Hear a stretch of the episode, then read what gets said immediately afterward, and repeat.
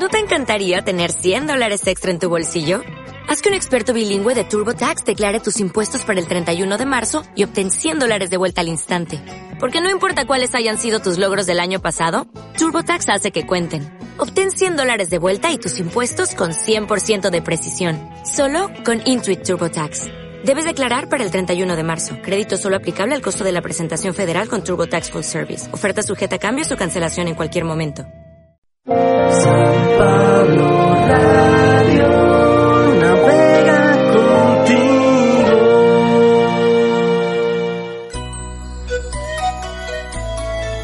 Primera lectura. Llevamos siempre la muerte de Jesús en nuestro cuerpo. De la segunda carta de San Pablo a los Corintios. Hermanos, llevamos este tesoro en vasija de barro para que se vea que esta fuerza tan extraordinaria proviene de Dios y no de nosotros mismos. Por eso sufrimos toda clase de pruebas, pero no nos angustiamos. Nos abruman las preocupaciones, pero no nos desesperemos.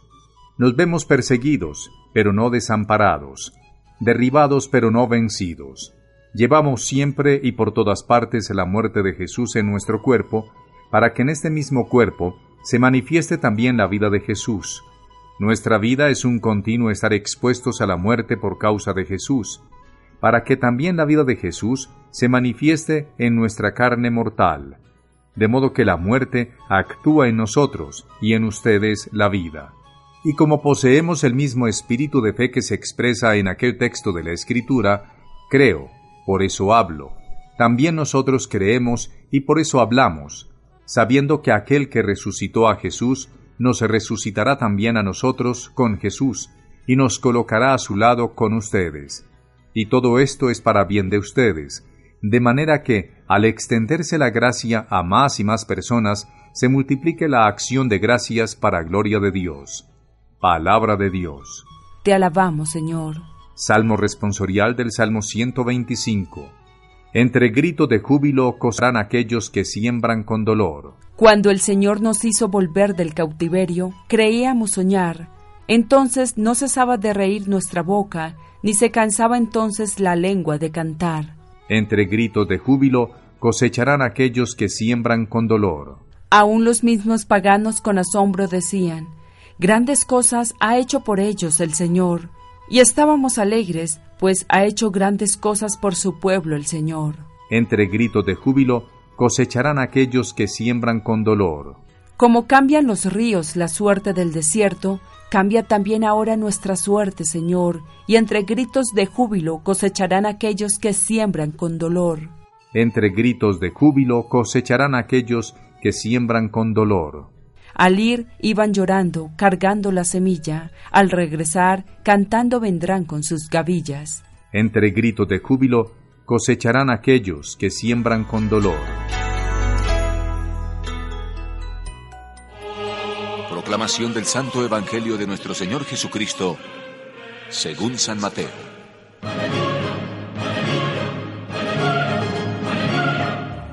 Entonces la madre de Santiago y Juan se acercó con ellos a Jesús y se arrodilló para pedirle un favor. Jesús le dijo, ¿Qué quieres? Y ella respondió, Aquí tienes a mis dos hijos.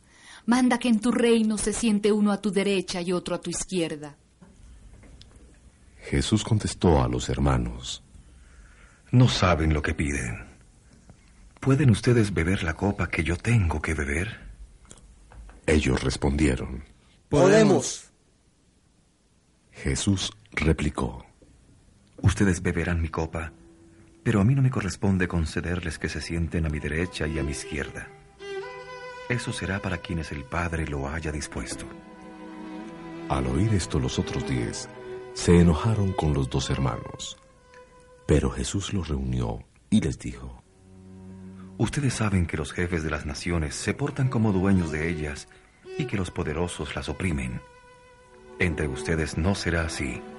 Al contrario, el que aspire a ser más que los demás se hará servidor de ustedes. Y el que quiere ser el primero debe hacerse esclavo de los demás.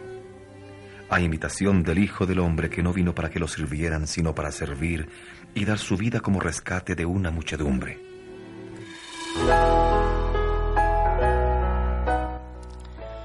Una vez más la liturgia se vuelve fiesta apostólica. Los textos bíblicos hablan, cada uno a su manera, de un camino de cruz y muerte. Pablo asegura que llevamos siempre la muerte de Jesús en nuestro cuerpo. Jesús asegura que los hijos de Zebedeo, dentro de los cuales se encuentra el apóstol Santiago, beberán su cáliz. En ambos textos esa muerte está en relación con la importante actitud del servicio, que para quien lo realiza es signo de muerte, pero se convierte en signo de vida para los destinatarios.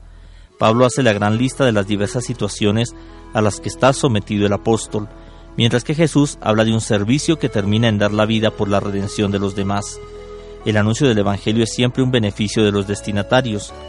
Debe estar claro que seguir a Jesús no está en sintonía con la búsqueda de puestos de honor en su reino, de lucha por ocupar primeros lugares, sino de servicio, de bautismo, es decir, ser sumergidos en el misterio pascual, pasar por la muerte para acceder a la vida, gracias a aquel que resucitado nos resucitará también a nosotros.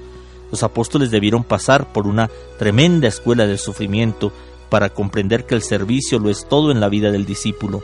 Sus aspiraciones debieron ser transformadas por la experiencia de la cruz, pero al final han logrado su meta, seguir a Jesús por el camino de la cruz para llegar triunfantes a la Pascua y anunciarla con fe. El anuncio del Evangelio va acompañado de signos que generan vida. Nos hemos acercado a la mesa del banquete para beber el cáliz de la inmersión en el misterio pascual. San